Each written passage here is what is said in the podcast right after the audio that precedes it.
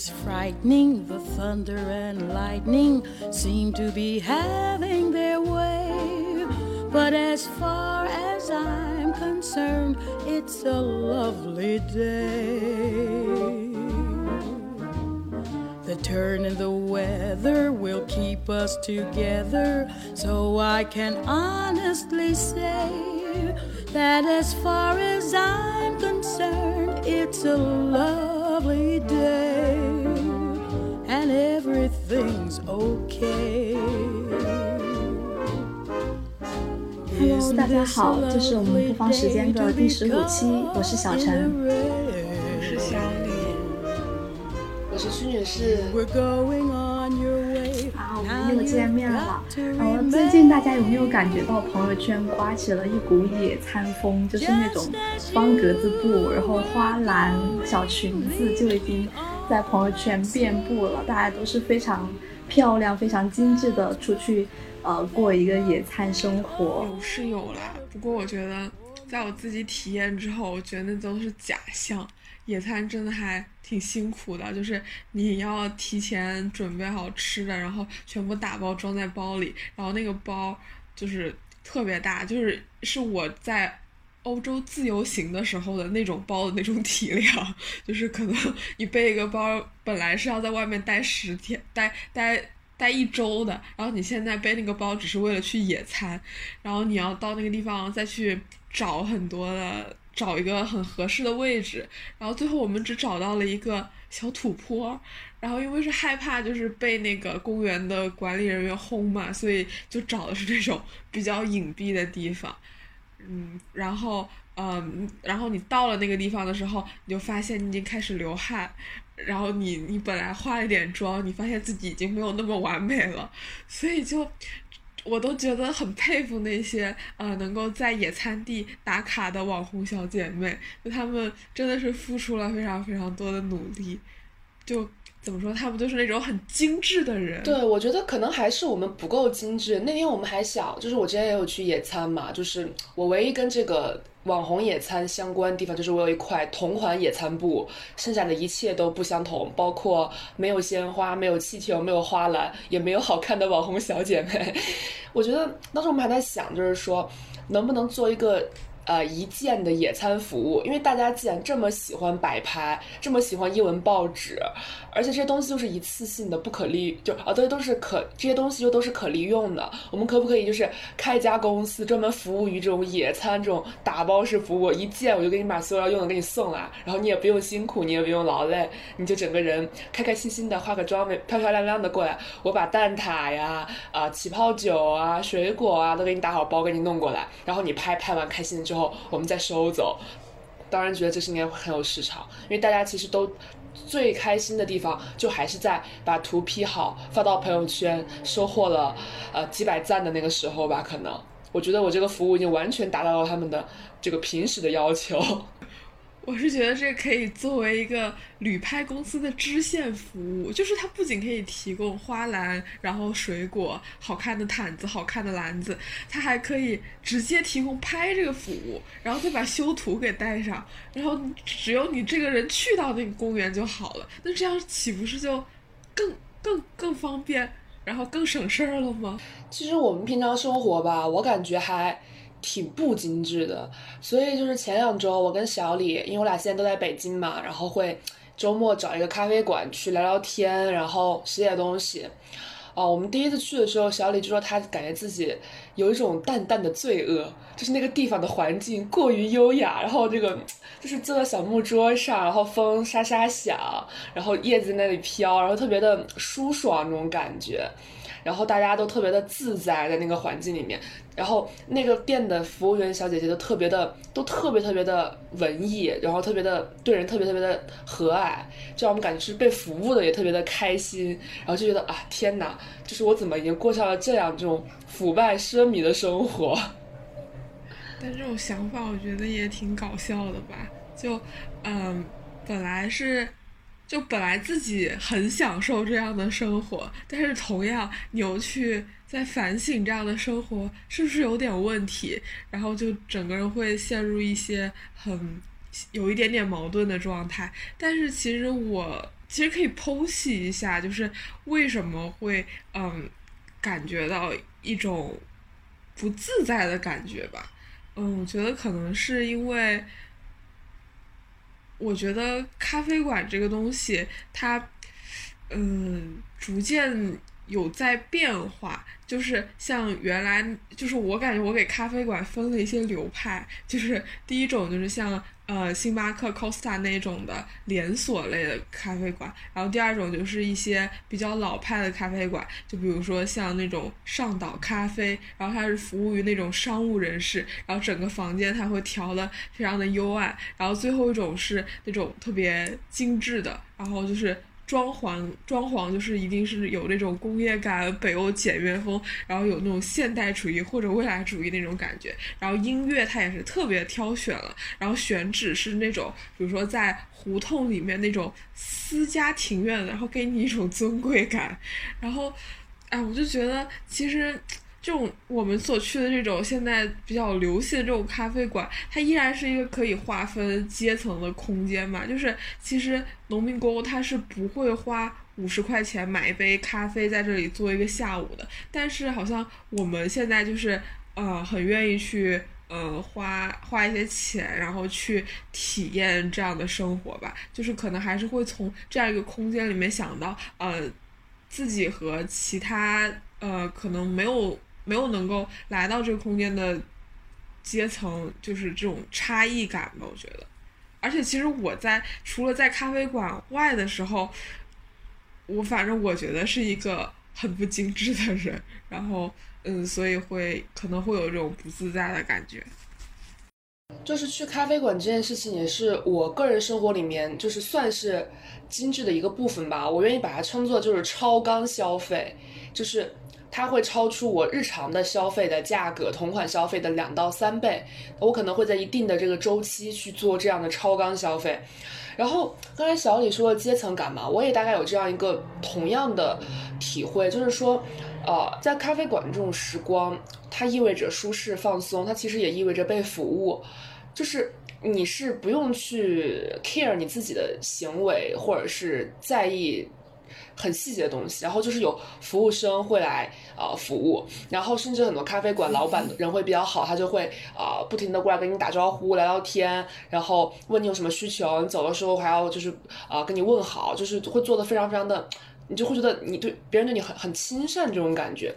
然后我就会在想，那这是不是我们在享受的一种类似于短暂的阶级差异给我们带来的一种。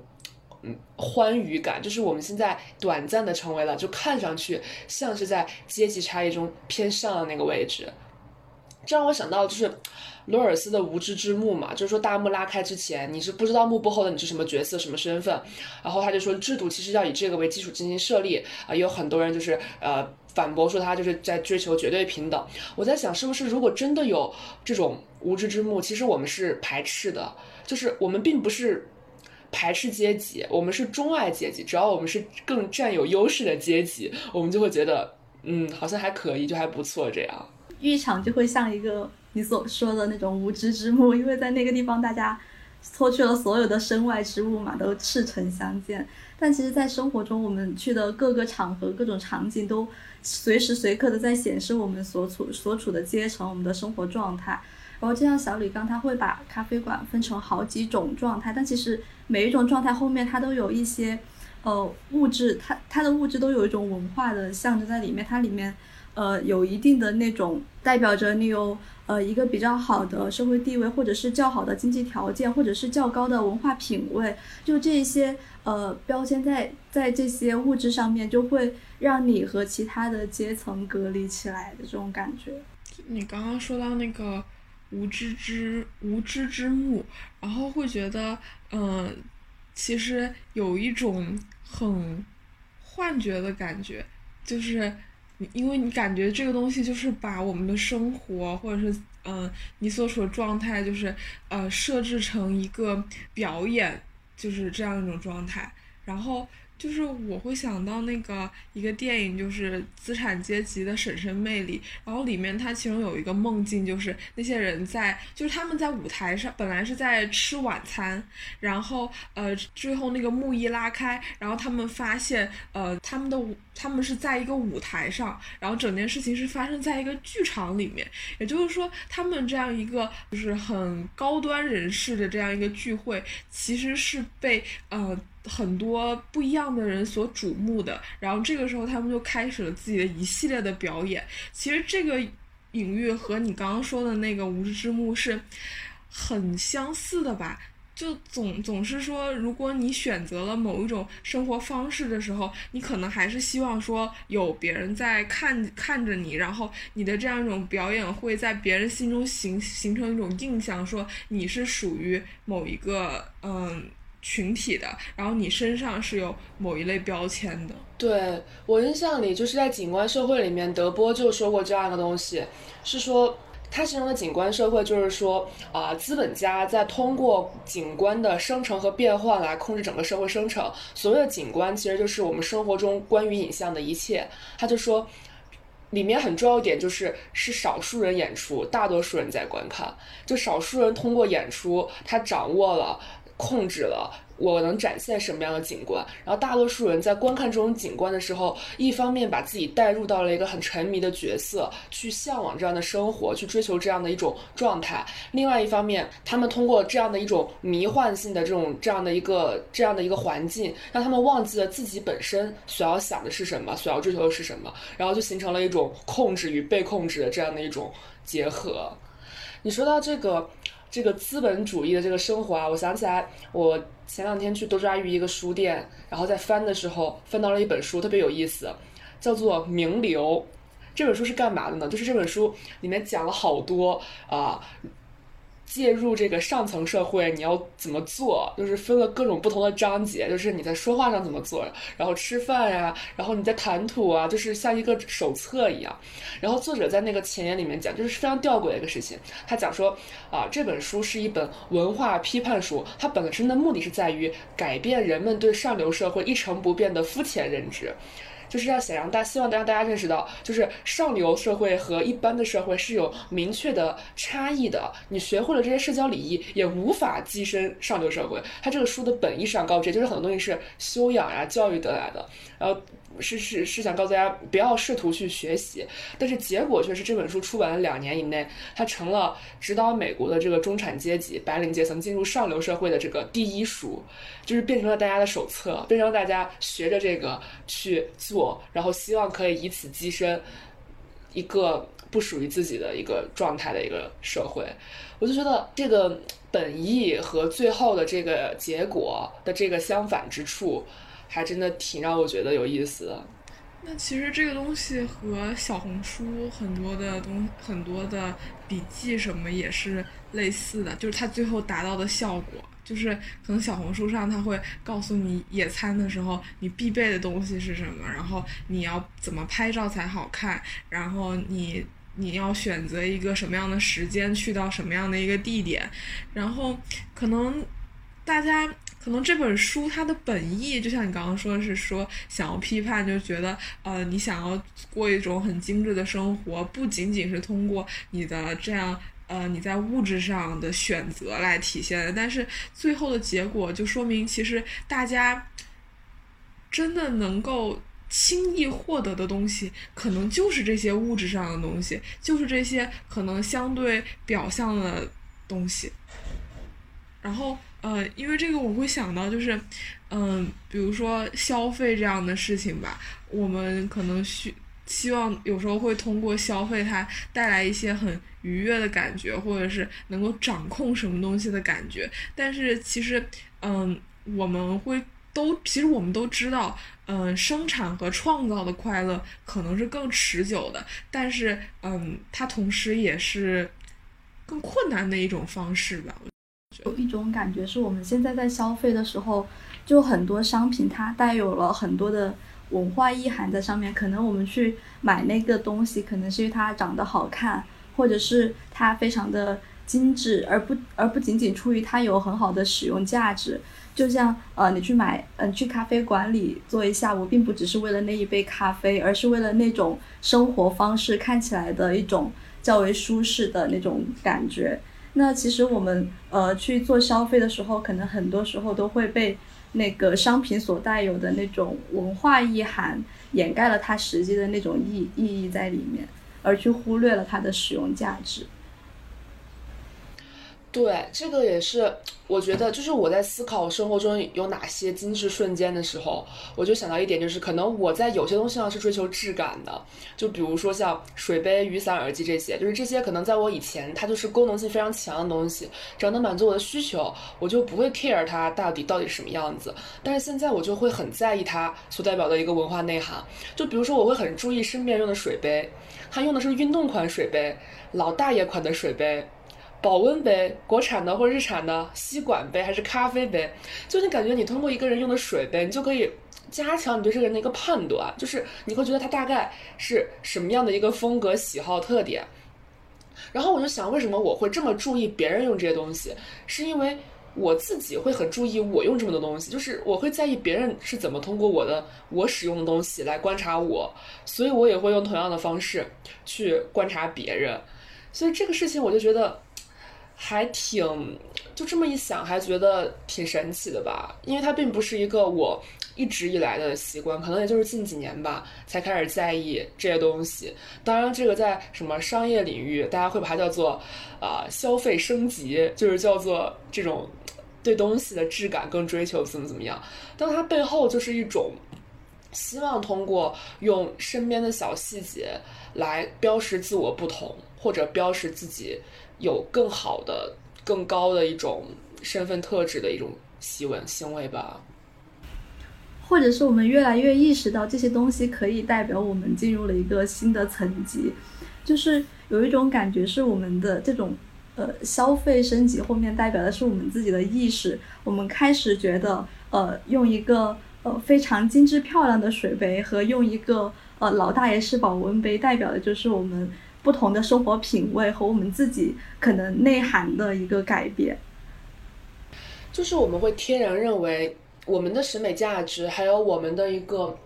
可以说是文化内涵，它应该外露在我们生活中的方方面面，它应该外露出来，甚至更重要，它应该被别人看到，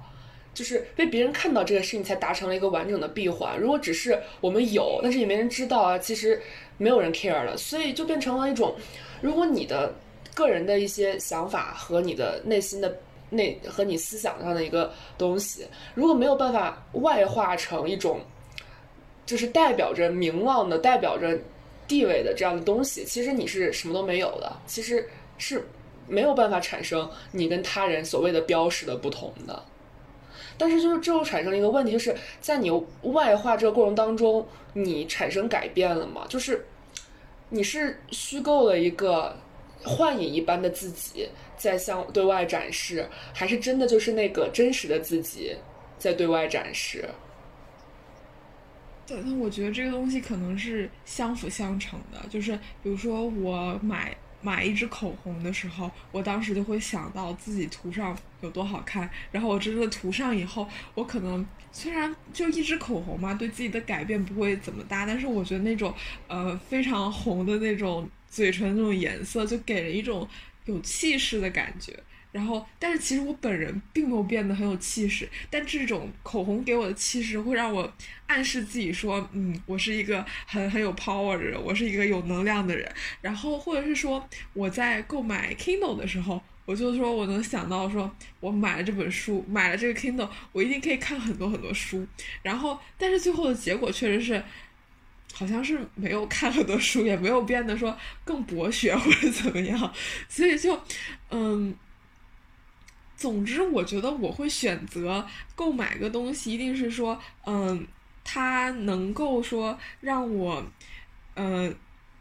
有我我期许它会让我有一个改变，但是最后真的有没有达到这个改变的话，嗯，不一定，有些时候就是可以改变，有的时候就是不一定吧，嗯。我又想起之前上一个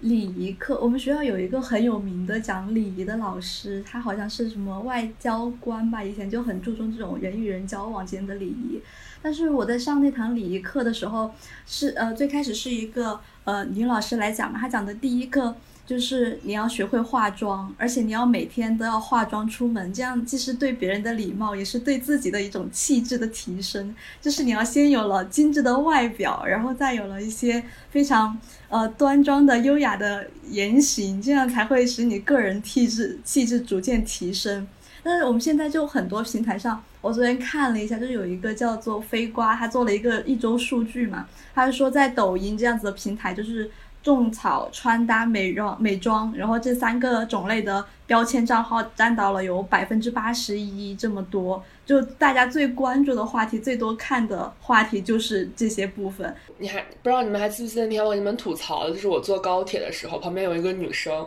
然后我上高铁，因为那天是工作日嘛，然后我就一直在用电脑工作。然后他，我大概算了一下，他大概化妆总时长将近两个半小时，就是铺了一桌子的刷子，然后在那儿画。然后他为了化妆呢，要迎着光嘛，他就会朝向我，因为我靠窗户。然后我就感觉很尴尬，就面向我拿个镜子，然后在那边画了好久好久。我当时就觉得特别的不能理解，然后又会觉得那是不是？就是你在不能理解的同时，你也会想他这样做的目的是什么？就是他是为了什么？这是他的日常，还是这就是还是说这是他特意的一个准备？就是我会觉得在在这种事情上，这我把它想把它叫做就是精致不同步。就是呃，他也许我在某些方面可能是精致的，偶尔的时候，但是他在化妆上是精致的。然后我们的精致不同步，我们精致不同步其实也暗示了我们的。价值取向可能有一些差异，然后我觉得会面对这样的人，我就觉得有点难相处，或者就是不是那么很想和自己精致不同步的人有进一步的这个紧密交流。但是我觉得，就比如说抖音上有百分之八十的是这样的账号，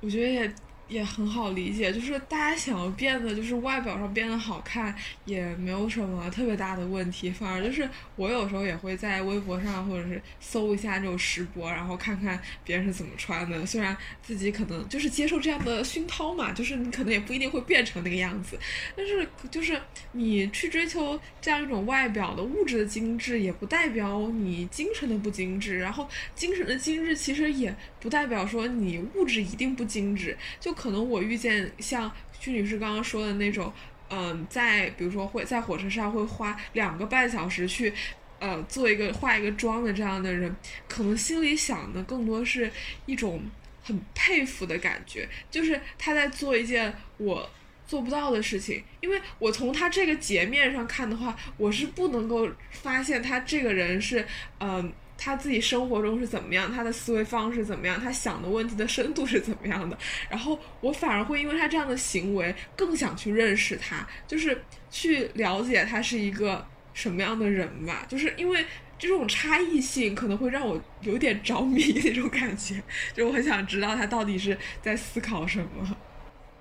可能我们三个都不算是。比较精致的女孩，所以会对这种 人家的精致产生一种好奇，然后想要了解的这样一种心理。但是，就我觉得这个也很容易，就很害怕走极端。你们还记不记得那个综艺？就是，就是你今天真好看啊！不，你怎么这么好看？就是那个被很多网友拉出来批评，他是一个呃。呃，有点像是素人改造的节目，就很他节目挑选了几个比较典型的那种素人嘛，然后就对他们的生活呀、美妆啊、穿搭呀，就各种方式去进行一个改造，让它变得看起来更好看一些。但是整个节目，不管是他们找的人也好，就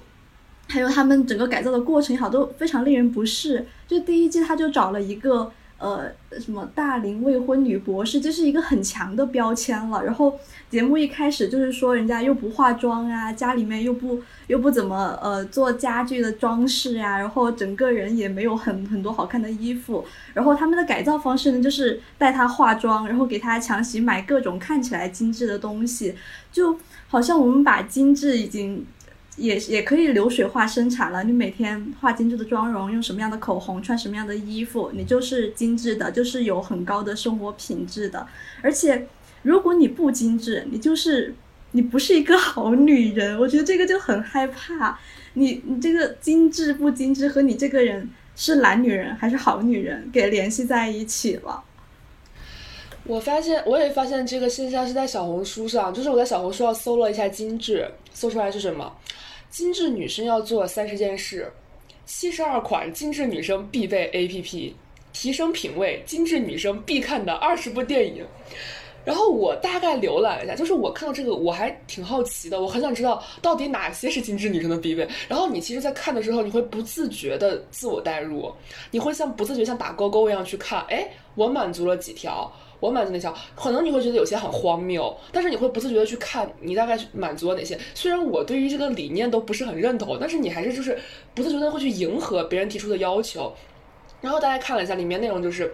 什么饮食健康啊，就是塑身啊，变美啊，当然还有很多是关于这呃长知识的，就是什么要懂得，就感觉女生要懂很多，不能当花瓶，然后就是要提升学习效率，要专注怎么？它其实我我整个看下来，我会觉得它其实是很全面的，就是是从内而外，就是从上到下，从内心到这个物质全方位的一个提升。就这个精致的内涵，其实已经就是在这个。在更更广，或者说是呃相对而言，大家受教育水平较高的一个空间里面，会认为精致已经是一个全方位的事情了。但是它同样也是给它增添了一个很强的一个标准化的一个概念。可能就是之前我们会觉得好看的女生都是花瓶，然后现在大家觉得不行，我们不是花瓶，所以要学习，要长见识。然后我通过就是我想还想到就是我之前。票圈里加过几个网红嘛，他们经常会发，就他们除了发自己好看的这个照片之外，还会发自己看书的照片，就是手捧一本，在一个咖啡馆手捧一本大兵啊，或者是知名畅销书啊，比如说追风筝的人啊啥的，就是会看一本书，拍一个照片，然后表明今天又是在学习，今天是要在要在吸收，要提升自我，就是表示在陶冶情操。那这个东西我觉得就是，当它变成了一个。标准化的东西，它就变，它就向上直接统摄了。刚才像小陈一样说的，统摄了好的这个概念，就是它变得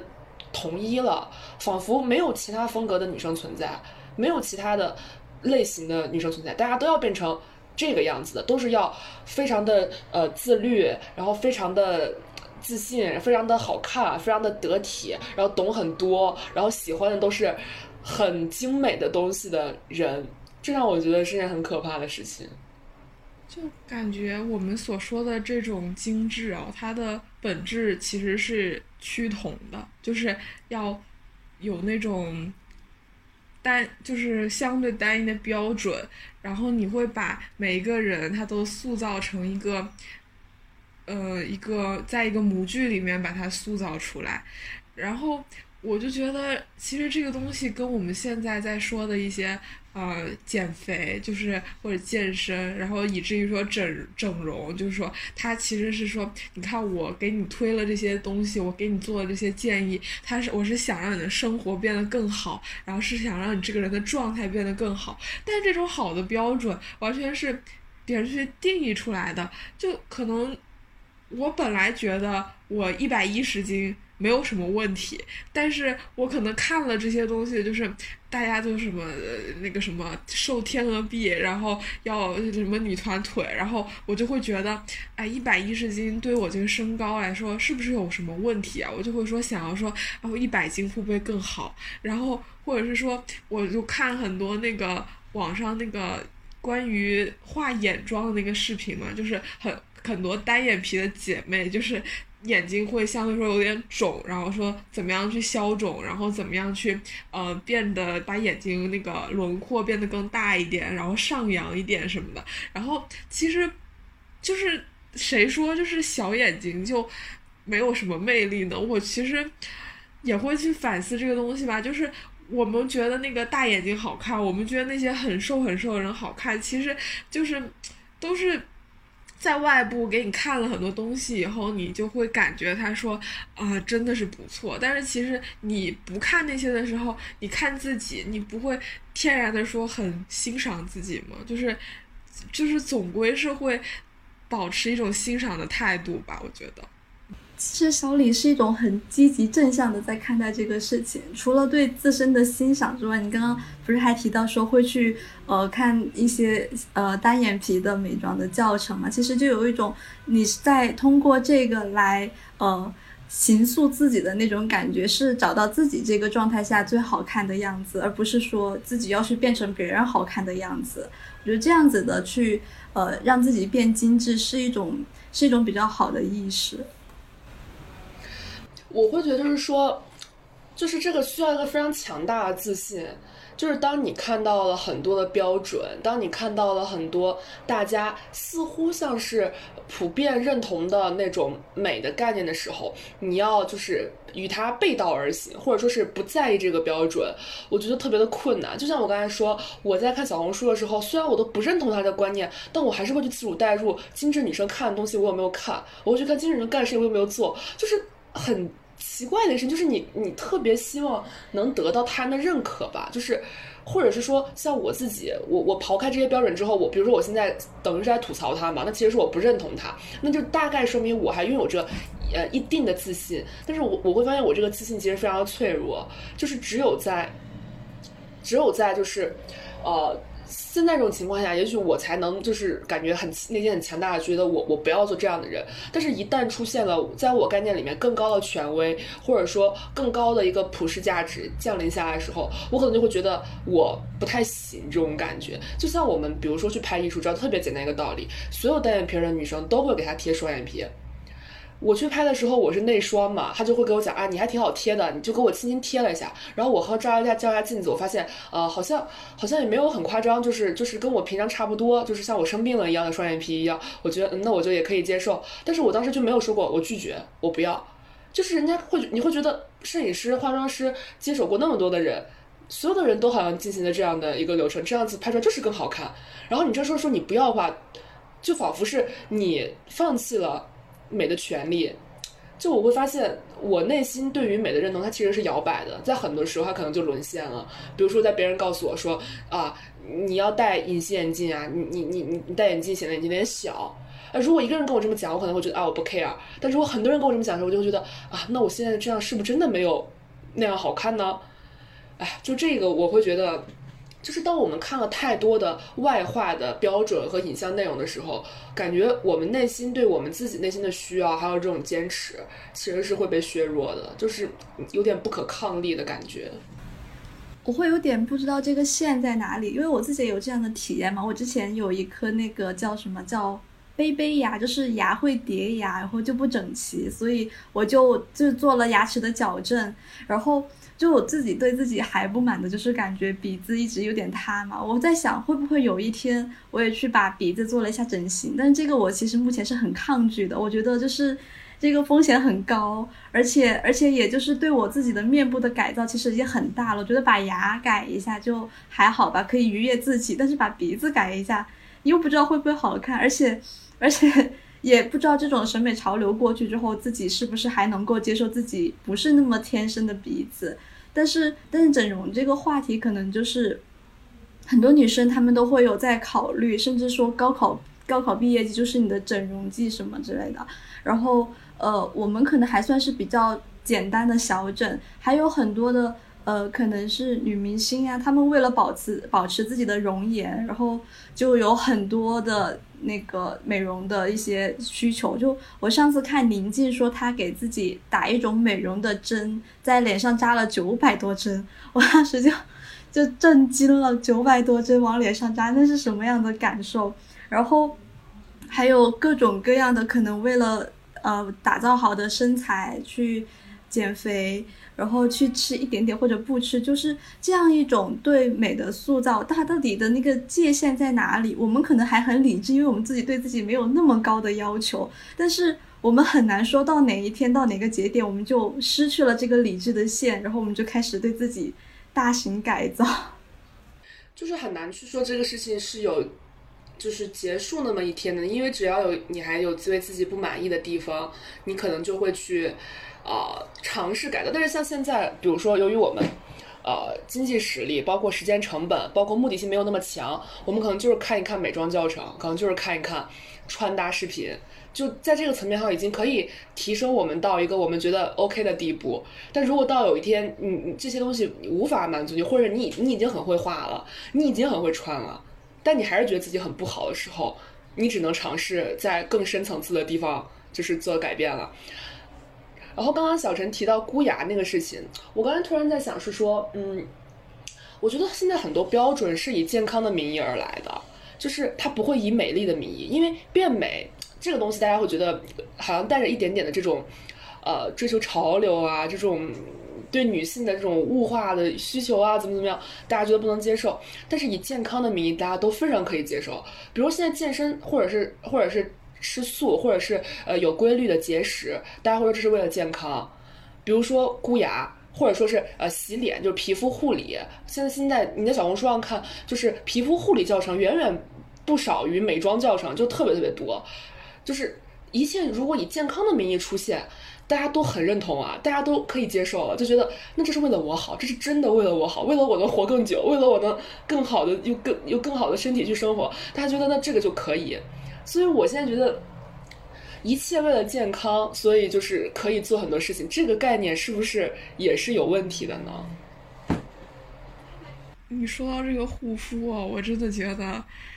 我我是学到了。最近 就是我一直都感觉。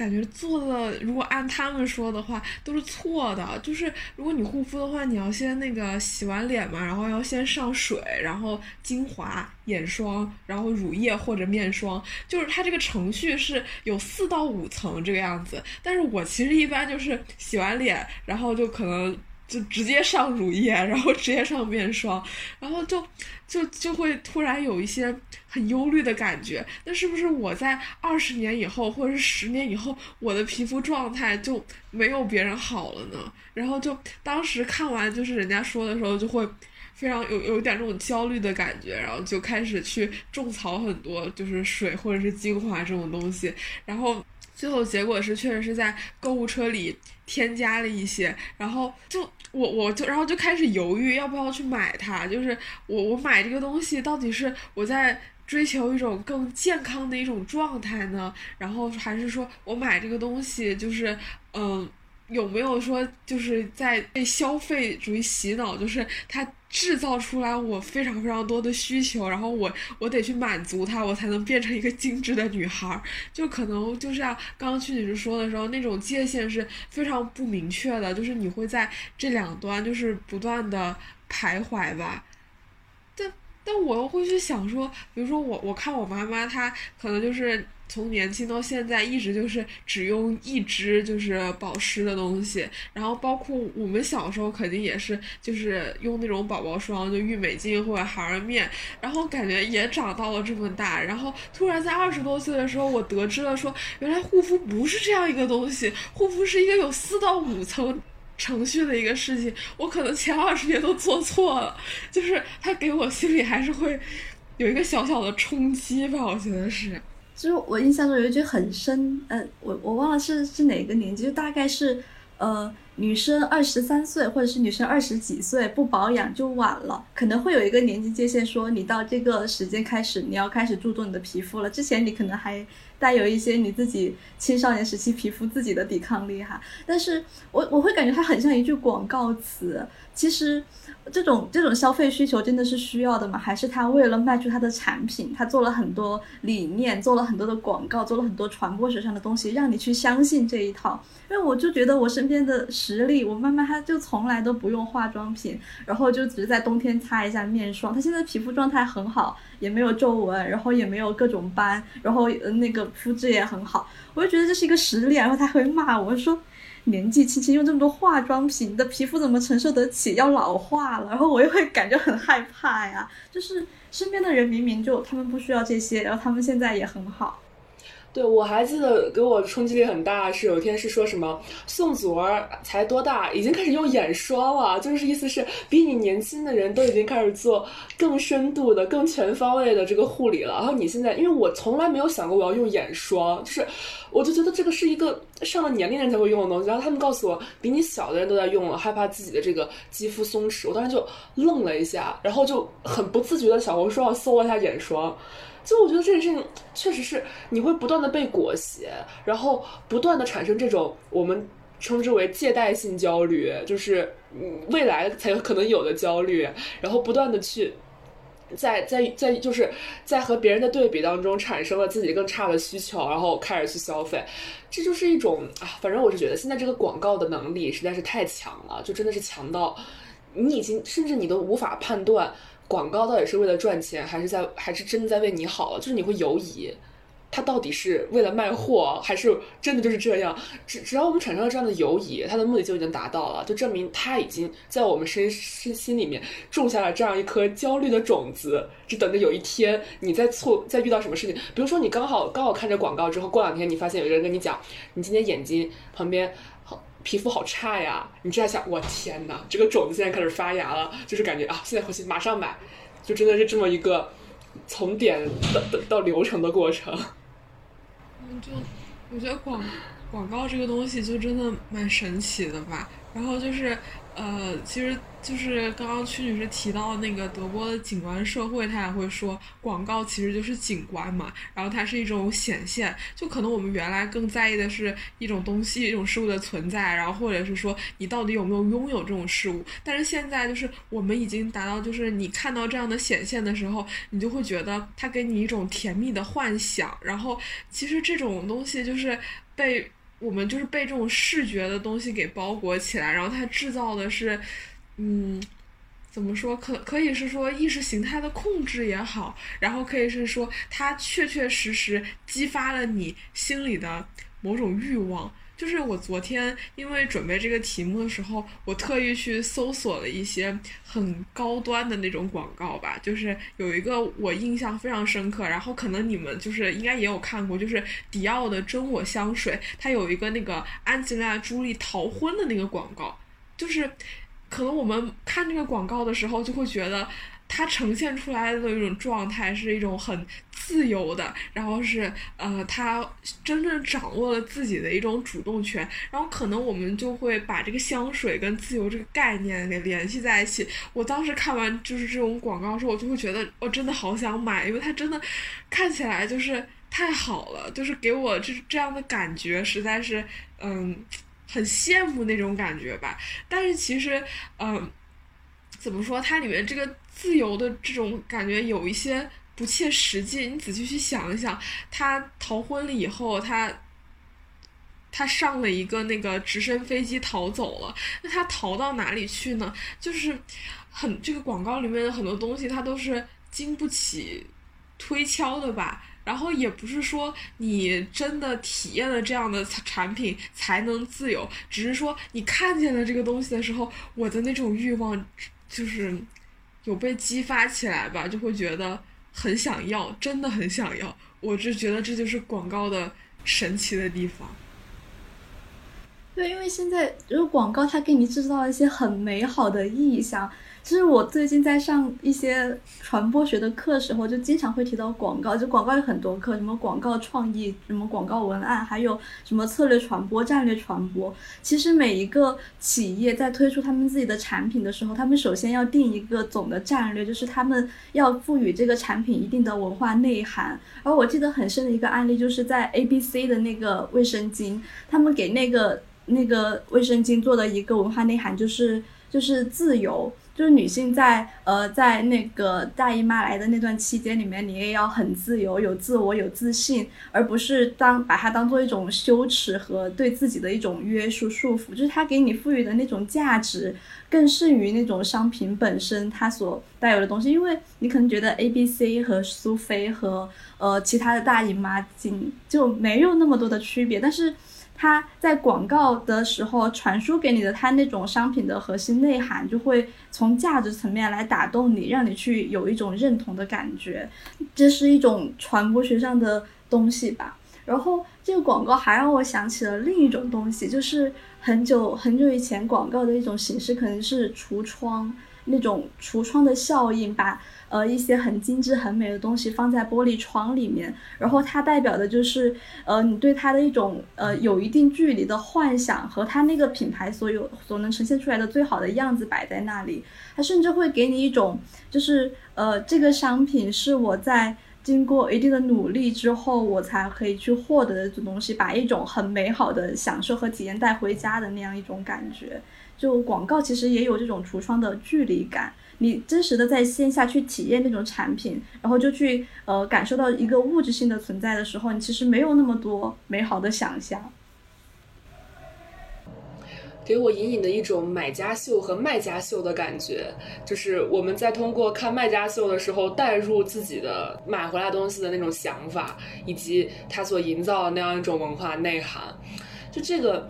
道德里啊消费社会里面，就是有一个比较经典的论述吧，就是叫福马操纵和制造消费，消费驯化大家进入了这样的游戏规则。然后消费背后是一套符号价值，我们进入这游戏游戏之后，就会去遵循它这里面的规则。然后这个时候，物品本身的使用目的就不是目的本身了，而不是使用功能本身，而是价值。我们会就是进入到这个规则之中，按照消费这个行当里的规则去行事，然后按照甚至是按照广告主他们所预期的我们的我们的路线做法去做很多事情。就其实这个东西可以衍生出一个问题吧，就是我们表达对某一件事物、某一个商品的喜爱的时候，我们爱上的是这个事物，或者是呃这种体验，呃这这个我们爱上的是这个事物本身，还是说这个事物它所附加的意义？但我昨天在思考这个问题的时候，我会觉得他们会非常难分离。我我没有想到说举一个商品的意义，我就想到了一个自己的体验吧，就是比如说我们说去逛艺术展这件事情，那我是喜欢它这个里面的展品呢，还是说我很享受在这个环境里面的氛围呢？但其实每一次我试图去分辨的时候，都是失败的吧。就是我能够认识到说，我去逛这个艺术展的时候，我喜欢这个氛围，嗯，会。更多一些，但是也不能排除说我对它这个展品是真的是很喜欢。然后就是我会仿佛处在这样一个环境里面，说我的思维方式它是艺术的。然后我好像是一个脱离了低级趣味的人。然后我和这个它里面这个作品啊，就是可能在我们的在我的生命里跟它有了一个时间上这样一种短暂的这种交集。嗯，所以说很难去呃真正彻底的去。分离开来吧，我只是想说，可以验证的是，嗯，我们能够，我我们真的，我们我们去选择一件事物或者选择一个商品的时候，极大的可能是因为我们喜欢上了它的带给你一种氛围，它营造出来的意义，然后它让你嗯得到的一种很舒爽愉悦的感觉吧。就因为如果一个艺术品的话。我其实如果说要去了解它，去对它有更深入的呃了解的话，我更愿意去，比如说去看一本书，或者是去在网上去检索一些它的资料，而不一定说自己真的是非得到那个场景里面去。我能想到一个，就是关于刚才小李的那个忧虑，就是无法区分的这个问题。我能想到一个概念，也许可以统摄这两个，就是我们到底追求的是什么？我觉得我们追求的其实是差异，就是不管是你去真正的去体会这个艺术品的价值，还是你去体会这个氛围带给你的这种艺术思维，一个很很虚的东西。我感觉它最大的一个不同，就是在于你做这件事本身。你也许可以提升你的个人鉴赏能力，或者是个人的思思文化内涵，或者是享受这样的一种氛围，它都是一种差异，就是相对于他人而言，这种差异当然不能说我们最终追求的是这种差异，但是很明显，这种客观带来的这种差异是可以让我们感到开心的，就是让我们感到一定程度上的满足。其实我觉得，就是你刚刚在。表述的时候，你会你会说它是一件艺术品，它其实有很多的艺术价值和它的美学价值在里面。但是如果我们换一个例子，就是换一个比较纯粹的商品的东西，比如说一支口红，然后你你口红的作用就是化妆嘛，提升你的气质嘛。但是我们现在不会觉得一支口红可以用完，就是你真的要买一支口红让它物尽其用，而是你要买一堆口红。然后有各种各样的色号，有各种各样的包装，就是这个口红代表的就是这个商品背后的那种你对美的追求和你的一些呃对呃就是你怎么说呢比较高高层次一点的消费需求。这让我想起在美国经济大萧条的时候，一种口红经济，就是相对那种大宗的家电消费，呃，口红是一个相对来说还比较廉价，可以承担得起的，呃，一种呃较为较为高端的消费吧。然后大家就会把口红当呃，就会那个时候其实口红的销售量是在呃呃直线上升的，就大家会觉得。你呃购买一支口红，仍然保留住了你原来的一些生活的品味，然后又不用花太多的钱。其实那种口红所代表的御寒，就就会让我们觉得自己好像还在一个比较好的生活条件里面。这个在我看来只是规训层级的不同，就是原来我们购买一支口红这种层面的消费，我觉得和看展的消费本质上没有太高的太大的差异，只不过是说。看展其实现在是一种更高档次的一种消费习惯，就是你周末你说我喜欢去购物，感觉你这个人很 low。你说周末我喜欢去看展，大家啊你这个人很有文化呀，就它是新的潮流。就比如大家应该都很有印象，木木艺术社区引入那个大水花的时候，我感觉我身边真的是全世界人都在去，包括一个很有名的展来到中国，或者一个就是大家是趋之若鹜、成群结队的去，就是看展它。跟潮流、跟文化身份的标识，是一种是一种更高层层次的一种这样的状态。因为我们已经不是在比，不仅仅是在比大家的物质物质能力了，我们更在比大家的鉴赏水平。比如说现在大家也很喜欢，比如说 dating 啊，或者是干嘛时候约到书店，或者是约到去看音乐会，或者是去听 live，这都是一种新的消费习惯和消费形式。但他们真的和我们原来购买商品。有那么那么大的差异吗？包括我记得豆瓣上有一个小组叫做，呃，看展不拍照，就是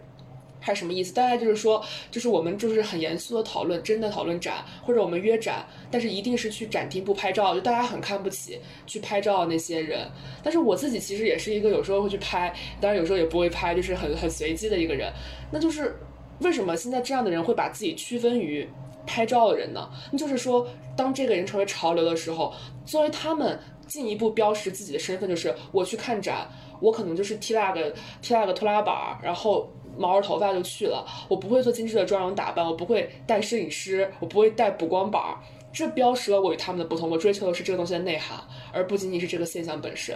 我觉得要做一下区分，就是呃，我们仅仅是去做一种。呃，商品性的购买和我们去沉浸在一个展里面去寻找这种差异的时候，其实已经有一些不同了。因为我们去做那种商品性购买的时候，可能可能是出于某种潮流，或者是呃某些呃类似于广告啊，或者是你它代表的那种比较高的呃消费层次的这样一种东西去做这种物质性的消费购买。但是我们去看展是一种提升自己的呃。品味提升自己的内涵的这样一种需求，去呃去做这种消费的时候，其实我们是不是在思考，我们要从自己的这个层面出发，对自己呃去完善自己也好，提升自己也好，就是从那种呃外在的物质的东西有了一个更深层次的推进，我们其实更希望自己的内涵会提高一点。就想起那个呃窈窕淑女，当时是呃。大概讲了一个这样子的背景，就是一个语言学家在呃在那个贫民区发现一个卖花女，然后就他觉得很有意思，想要通过语言的改造使她变成一个完全的淑女，然后让人家就再识别出不出来嘛，他和一个上层的人士人士打赌，但是经过一段时间的改造，他做的不是给他呃，不单单是给他好看的衣服，然后精致的首饰，然后最重要的一步是教他做一呃学那个上流社会的发音，怎么发元音，怎么说标准的英语。通过这种语言学的和他的表达习惯、生活习惯的改变，来让他真正的成为一个淑女。而他被改造之后，他也说我不能再回去卖花了，回不到那个社会了，因为他自己。呃，自己的一些观念，在他学习这种语言、学习他的这种生活方式时候发生了变化。就是我比较同意你说的这一点，就是看展成为一种新的潮流，它是它其实会真的生成一种新的商业模式。就原来的这个艺术展这些东西，可能会跟博物馆这样的公共。叫什么公共服务机构这样联系在一起的，可能这个词不太准确啊。但是现在很多展就是呃一些文化公司，然后去设置，然后他收比较高昂的这个门票钱嘛，然后它也是作为一个消遣娱乐的这样一种场所。就你刚刚说的木木美术馆的那个。呃，大水花就大卫霍克尼的那个东西，其实我也去看了，但是我去看的那个时候，我对这个人也不是很了解。然后我其实看完以后，我不能说我对当代艺术很会有什么样的一个提升，我只是说，呃，我那天跟我的朋友约了出去玩，但是我们确实是想不到什么，嗯。就特特别好玩或者特别想去的地方，那要是我们不如去一个这样的一个可以就是很很优雅的这样一个环境，很舒很看起来很高端的这样一个环境里面去。但是其实我自己也知道，我去这一趟，它其实跟我去逛商场，我去购买一支口红，它没有什么本质的差别。嗯，所以我刚刚说的艺术展，可能更多是这种层面的形式，这种层面的一种呃活动吧。啊，那我那我有理解到，其实也会有这样一种感受，就是好像很多的展呀、博物馆呀，变成了一种你打卡的地方。就我自己之前会上那个 Mars 城市嘛，然后大家就会在上面发自己周末又去打卡了什么地方，就有很多会把一些艺术展，也会呃有一些，比如说咖啡馆或者是很好吃的美食店这样一些东西发到一起，它是你现在在城市中生活的一种。精致的表现，但是呃，我我其实更想说的是，就是呃，我们在说到精致生活的时候，怎么去把它和那种纯粹的物欲，呃，把它给剥离出来？就是如果我们想要追求一种真正的精致生活的时候，其实不一定是我们去购买了什么样的商品，我们去看了一个多好的展，而是我们自己自我有意识在让自己过上一种。就是呃更更舒适的，或者是更呃更啊，我很难找到这个形容词，就是有一种呃你自我意识的要对自己好一点，或者是强调自己的发展多一点，这样一种生活让它变得精致起来。他准备这一期的时候，突然想到了一个近两年很火的网络流行语，叫做“精致的猪猪女孩儿”这个词语。我觉得比较奇怪的点在于，精致和猪猪理论上它是一个相反的。然后这个词语现在的用法，这个语境是在是在什么时候？大家会说呢？是在吃了很多很精致的东西，会说：“哎呀，今天又是精致的猪猪女孩。”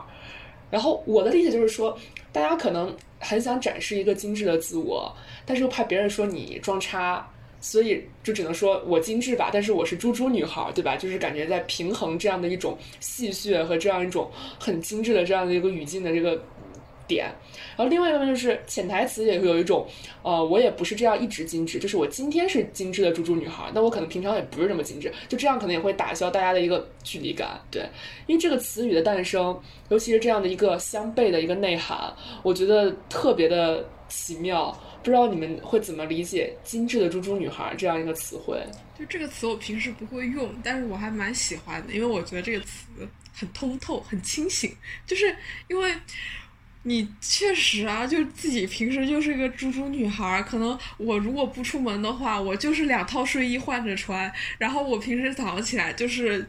洗面奶洗个脸，然后我就可能护肤我都省了，就然后可能某然后到某一天你说你要出去见个什么人，然后你要参加个什么活动，然后你开始就是开开心心的稍微那么捯饬一下打扮一下，然后就感觉有个比较好的状态，然后那一天可能就我会把就会心里就觉得很暗含很暗合这个词就是精致的猪猪女孩，就它这个词就很。很真实，反正我是很很喜欢这个词吧。虽然我有时候用起来，因为我觉得用网络流行语有时候会有那么一点点的尴尬，所以我可能不会用。但我心里是认同这种状态的。其实我们在生活中都没有办法一直精致吧？就算我们是处于一种比较精致的那种生活状态了，我们可能在日常的生活、自己的穿着，就是你在工作状态的时候，会刻意让自己精致起来。但是你也会有很很狗的时候啊，就是什么熬夜工作呀，或者是呃，就是也不能好好吃饭呀，或者是就是在家里面衣服堆得满地都是，没有办法一直精致。但这种精致的猪猪女孩，感觉就是更像一种常态，就是更真实一些。然后我其实会觉得，呃，我们在这个。城市里面就是生活久了以后吧，就是我们可能更想去回到一种很本真的状，很本真的状态，就是嗯，很很重乡土这个感觉，就是比如说现在火的一些东西，嗯，像李子柒，然后它就是一种很代表乡村田园啊那种那种感觉，但同时它又是非常美好的，然后它也是。嗯，我们现在可能已经意识到我们在城市里面的生活，它压力过大，然后或者是说我们给自己增加了很多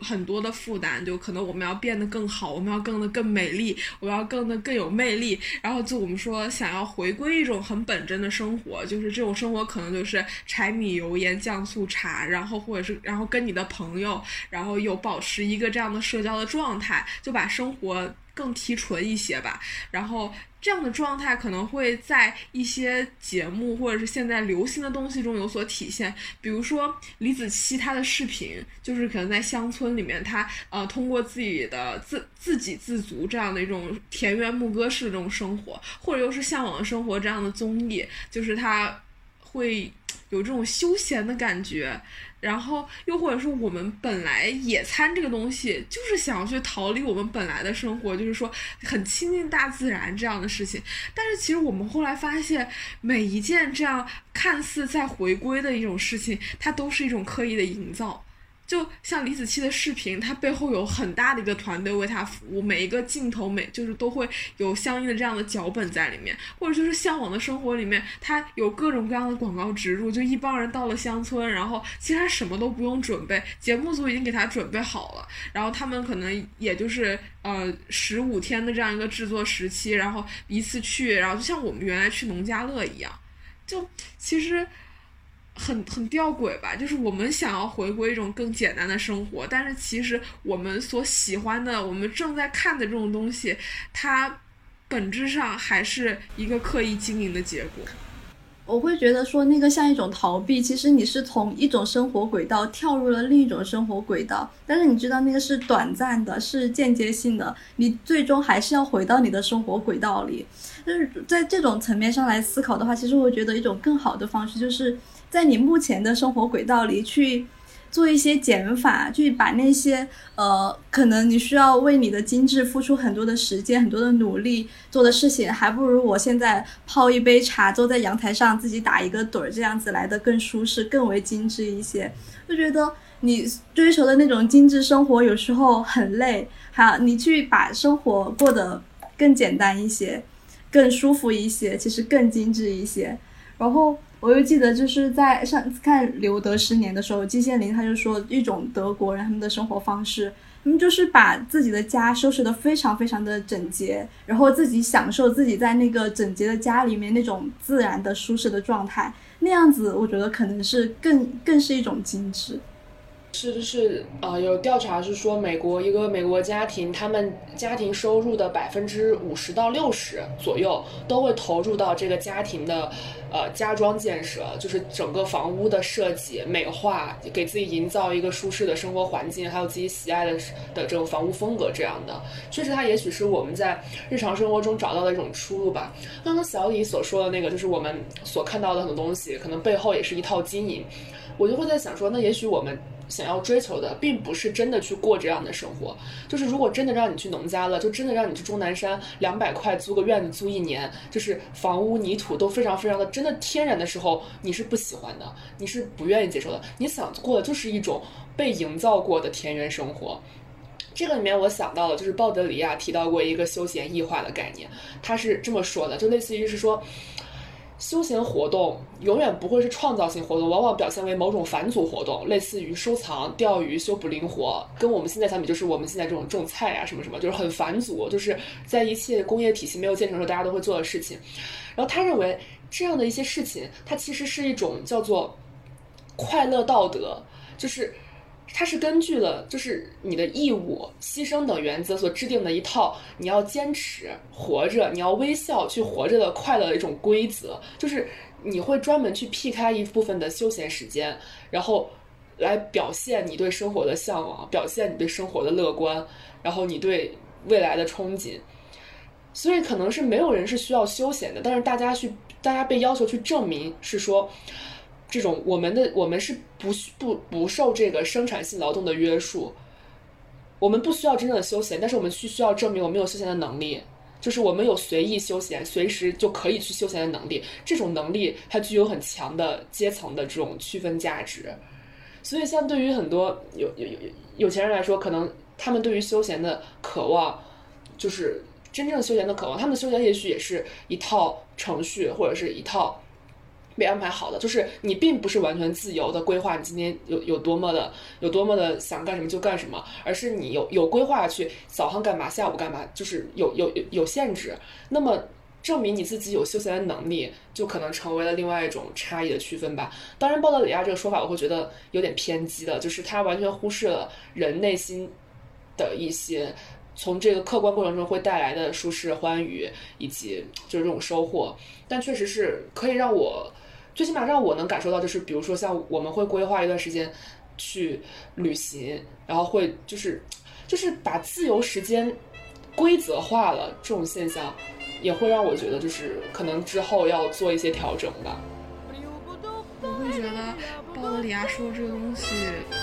我只能很部分的相信，我只是觉得他可能提出了一个问题给我们去思考，就可能我们真正觉得休闲被异化，是因为很多东西它是被安排好的，比如说你的休闲时间，你就应该去海边度假，你就应该去某一个丛林里面徒步，你就应该去做什么什么样的事情，就是还是跟刚刚所说的很多东西是一样的，就不管是审美还是嗯一些生活方式也。好，我们所排斥的东西，往往是一些趋同，啊，然后抹灭了你自己的个性。你真正想要的是什么？就是如果说我向往的生活，我一定不会说是我一天都在干农活，我一天都在劳动，而我向往可能在。对于一个都市人来说，我向往的生活可能就是一个很正常的双休日，然后这个双休日我可以去逛逛超市，然后买一些吃的，然后回家来做。就是每一个人可能都能够找到说自己的一种嗯很舒适的这种状态，你自己能够掌控自己生活，而不是去套模板的这种状态，就已经非常足够了吧？我觉得。对，所以就是归根结底一句话：真正的避免趋同，或者是避免被规规被规训的方式，就是相信你自己想要做的事情，去做你真正想要做的事情。